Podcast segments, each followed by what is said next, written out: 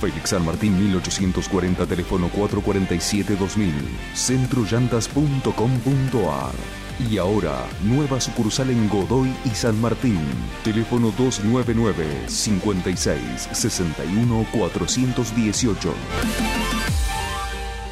98.5 Radio 10. Radio 10 Neuquén. Subite al tercer puente con Jordi y Sole.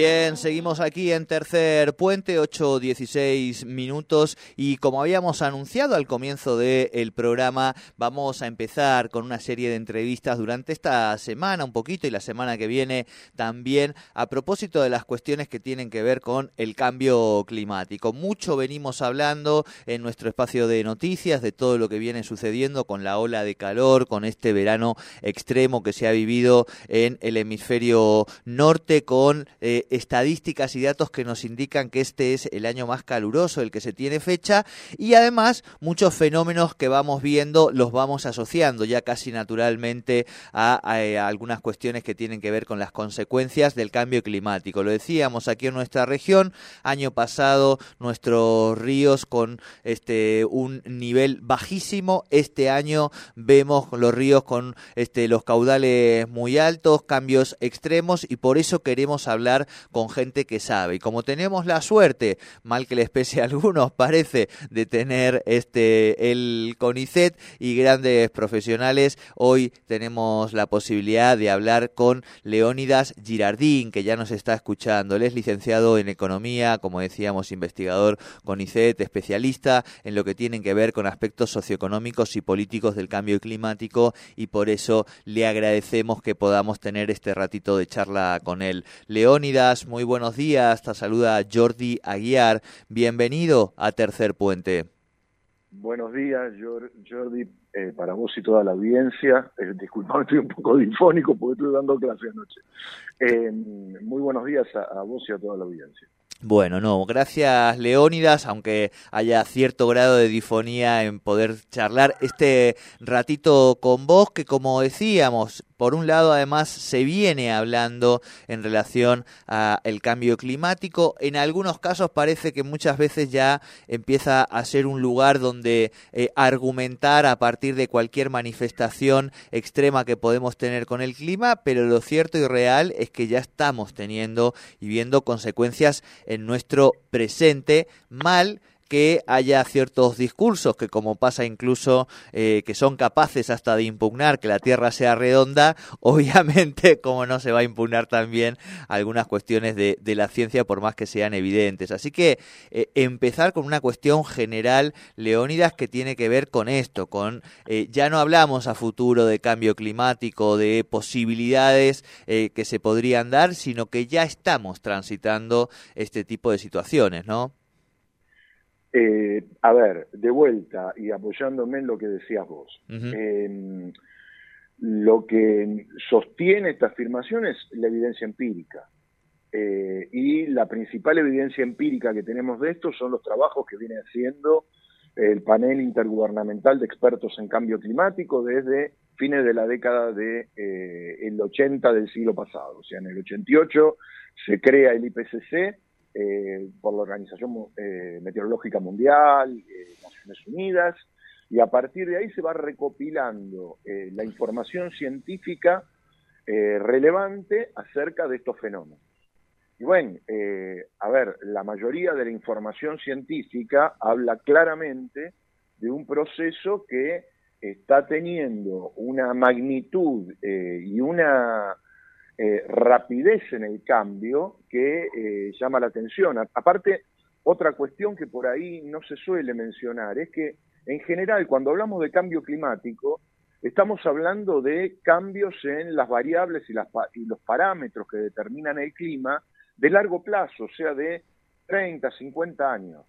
Eh, lo otro son lo que se suele llamar variabilidad climática. Por ejemplo, hacemos referencia al fenómeno del niño, de la niña, que son fenómenos de menor eh, duración, 8 años, 7 años, 5 años. Eh, a veces se combinan un montón de esos fenómenos con otros fenómenos que tienen que ver con la radiación que entra eh, a la Tierra a través de bueno, los llamados años solares. Y eh, independientemente de la duración de estos fenómenos, lo que, se, lo que está notando la comunidad científica es que efectivamente hay eh, cambios en, la, en, las tendencias que están llevando a situaciones que no se habían visto, por lo menos desde que se tienen mediciones sobre el clima. Esto que decide, no es casual que en la última década tengamos prácticamente todos los años más cálidos que se registran, desde 1750, 1800 en algunos lados. Eh, también pudieron haber cambiado los aparatos, perfecto, pero evidentemente hay una situación que llama eh, a estar atentos, eh, porque eh, hay otra cuestión que tiene que ver con el cambio climático, que tampoco generalmente se menciona, que son dos factores, digamos, muy relevantes, que son, por un lado, la heterogeneidad. No se va a dar igual la serie de impactos que se esperan en todos los lugares geográficos. Eh, no todas las poblaciones tienen la misma forma y la misma capacidad de hacerle frente a esos cambios. Entonces también la vulnerabilidad y el grado de riesgo que corren las distintas eh, poblaciones, los distintos sectores, los distintos eh, ecosistemas son los mismos. Y por otro lado, la incertidumbre. ¿Por qué? Porque estos fenómenos no son lineales. Eh, no es que podemos esperar mañana, uy, sí, va a pasar tal cosa en tal lado, con total certeza. Eh, entonces, hay toda una serie, y ahí sí me meto en, lo que yo más, sé, que es el tema de, las respuestas y los impactos socioeconómicos, hay toda una serie de desafíos para los tomadores de decisiones. Claro. porque, ¿qué haces? estableces una obra de infraestructura eh, y dedicas una inversión para el máximo posible eh, y sacás plata de todos los bolsillos que podés, o eh, tomás una decisión de, bueno, eh, a ver, veamos qué pasa cada 50 años o cada 100 años, pero por ahí los fenómenos que te suceden, porque una de las, de las cuestiones que también viene asociada con el cambio climático es que eh, hay evidencia de que ciertos fenómenos extremos son cada vez más frecuentes y tienen cada vez más magnitud. Entonces, eso también te impide eh, estar, eh, digamos, con cierta seguridad acerca de que las previsiones que vos hagas alcancen para lo que puede llegar a pasar. Claro, claro, claro, claro. E, esto último que, que, vos decís es donde también uno empieza a pensar justamente en la necesidad de cómo los estados empiezan a intervenir, empiezan a generar áreas pensaba también, Leónidas, en ese sentido, en esto que vos decías de, de, los impactos económicos, que es donde me quiero detener un poco, también obviamente pensándolo desde nuestro país, donde si hablamos de, de, impacto económico tenemos que referirnos desde 2018 hasta la actualidad en una sucesiva, este, vamos a decir, golpeo permanente y de impactos económicos no negativos en nuestro país, y eso también nos, me preocupa en relación a cuál es el lugar que finalmente termina ocupando en la agenda de necesidades y prioridades de, la política y de su ciudadanía, ¿no? Y, a ver, Jordi, eh, seguimos siendo eh, una sociedad que por lo menos para abastecerse de divisas es muy dependiente del sector agropecuario, fundamentalmente agrícola, que es un sector eh, de los más dependientes de las condiciones climáticas. O sea que, eh, por lo menos, si uno lo quiere hacer eh, en el número micro, toda la parte de, a acceso a tener las divisas con las cuales tener cierta posibilidad de interactuar con el, mundo para comprar los insumos que necesitas para producir, ya tienen un condicionante climático eh, importante. Eh, desde ese punto de vista, también hay que tener en cuenta una cosa. Eh, hay documentos que a nivel nacional son los que mejor recopilan la información producida dentro del país, que son las llamadas comunicaciones nacionales que el país eleva a la conferencia de las partes de la, de la Convención de las Naciones Unidas para el Cambio Climático, una manera de cumplir con los compromisos nacionales de informar qué está pasando eh, con, eh, a ver, las acciones que toma el país para evitar el cambio climático, las acciones de mitigación, como las acciones para adaptarse. Si vos ves las últimas comunicaciones nacionales, ahí tenés que desde la década del 40-50 del siglo pasado hasta ahora, a pesar de la sequía que tuvimos en los últimos años, la tendencia de precipitaciones eh, va en aumento. O sea, eso hizo que se desplazara la frontera agropecuaria hacia el sur y hacia el oeste del país y se incorporaran 100.000 kilómetros cuadrados a la agricultura de zonas que antes no eran agrícolas sin tener en cuenta los cambios en la semilla, los cambios en las prácticas, o sea, estamos cultivando donde antes no cultivábamos. Entonces, esas zonas claramente son más vulnerables a que el clima eh, tenga eh, cierta, no, te digo que vuelva a los parámetros de 1940, 1950, pero vos fíjate que, eh, a ver, ¿cuánto es el tiempo que todo el mundo te decía que esta sequía del Paraná es la mayor en 70 años?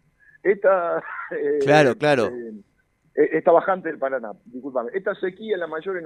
Bueno, a ver, cuando las variables responden volviendo a una situación parecida a la que tenían antes, nos damos cuenta que estamos tomando decisiones que de alguna manera esa dinámica económica de las decisiones lo que está haciendo es exacerbar el potencial impacto del cambio climático en lugar de...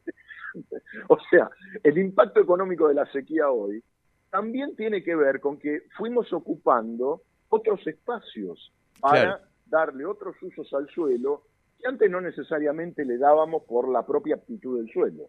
Entonces, eh, ahí hay un... A ver, le estamos echando la culpa al cambio climático de las cosas que tiene la culpa y de otras que a veces tienen que ver con decisiones que, que exacerban los impactos que genera el cambio climático. Porque si hay una cosa que es cierta, es que el cambio climático no nos va a resolver problemas, no va a venir a poner más problemas sobre las desigualdades estructurales y los problemas estructurales que ya tenemos. el, cambio climático no, no va a igualar a todos, va a dejar, a ver, más desprotegidos a, a, a los que ya están desprotegidos, ¿no?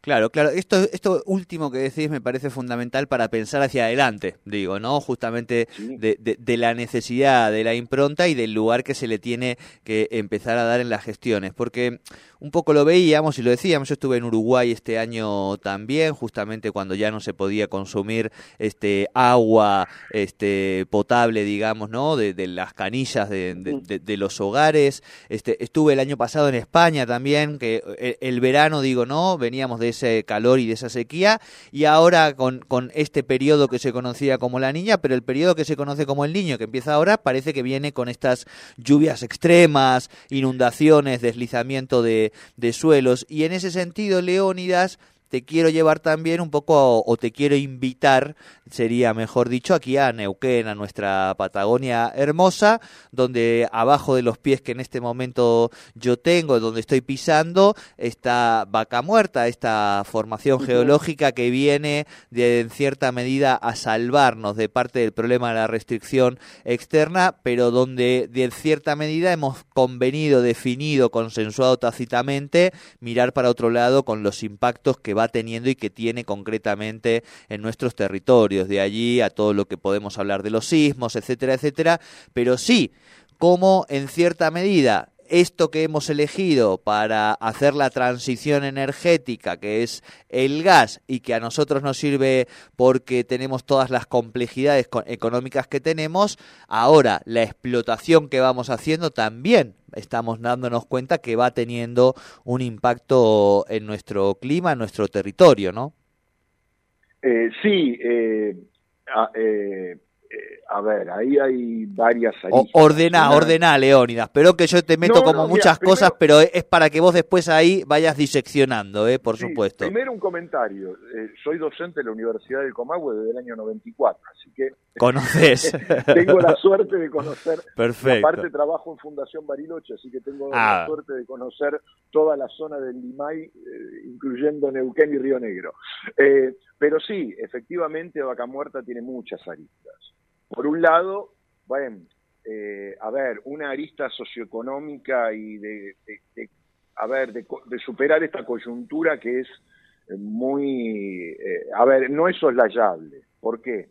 Porque eh, la República Argentina, de forma diferente a lo que pasa con países como, por ahí, México, donde el petróleo durante muchísimo tiempo fue eh, eh, digamos, una herramienta del Estado, o Chile con el cobre, la Argentina, sus divisas, depende fundamentalmente del sector privado, del sector, el sector agropecuario, fundamentalmente eh, agentes privados.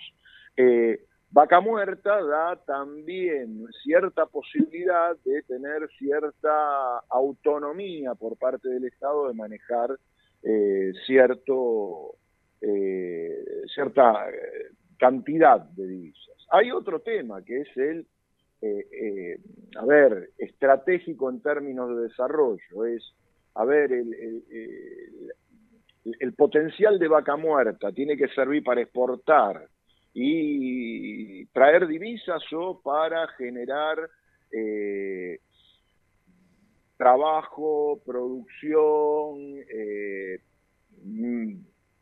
eh, una, una eh, eh, ampliación de la matriz productiva argentina, integrar las distintas regiones, y después está el, componente socioambiental, que es innegable.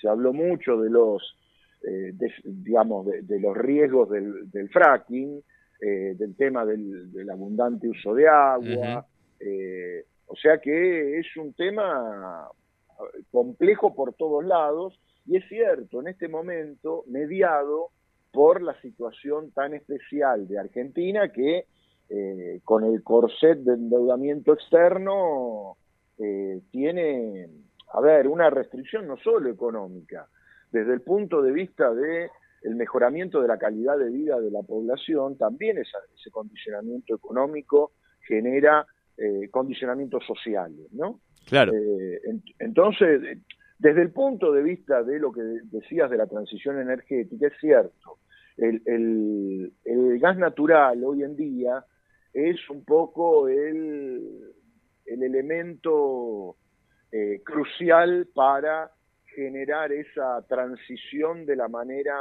menos conflictiva y eh, posible en términos de los saltos en los costos de, de abastecerse de energía y del acceso a la energía de la propia población. Eh, todos vimos lo que pasó en Europa con las tarifas eh, eléctricas que fundamentalmente eh, dependían de el abastecimiento de gas natural por gasoducto y que después saltaron a 5, 6, 7 veces el precio anterior por tener que eh, abastecerse de gas licuado que era mucho más caro. Exacto. Eh, todo este tipo de cosas eh, es, es una, una mezcla bastante difícil de encontrarle el punto justo, porque, a ver, por ejemplo, en una situación económica como la que tenemos, si la transición llevara a eh, una, la necesidad de aumentar las tarifas y esto llevaría a más gente con problemas de no poder eh, abastecerse y eh, eh, generaría también un problema que, que, que te plantearía una necesidad en la coyuntura. Eh, no, no son sencillos estos temas cuando vos tenés otra restricción. Claro. Si uno viviera una situación de holgura, podría decir, bueno, eh, le doy prioridad a las energías renovables o a otro o a otro tipo de vectores como podría ser el hidrógeno. Pero eh, me parece que las restricciones que tiene la Argentina en este momento un poco también condicionan a que se busque la, la salida más a mano posible. Clarísimo, clarísimo, eh, Leónidas. Bueno, te agradecemos mucho este, vamos a decir, primer contacto, porque es un tema que queremos ir siguiendo, ir analizando, ir abriendo, este, por supuesto. Así que mucho el agradecimiento y, por supuesto, también aprovechamos la reivindicación a el CONICET para este tipo de notas y saber que cuando tenemos eh, inquietudes sobre la ciencia, tenemos allí muchísimos científicos a los que podemos contactar y que eh, se prestan a divulgar. Muy amable y un saludo desde Neuquén. ¿Eh?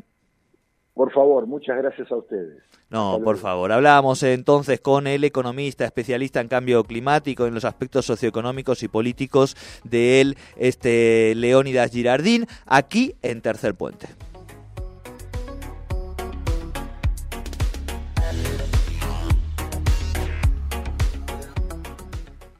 Filas del Sur, creado para amantes de la alta costura, decoradoras de interiores y apasionadas por el mundo textil.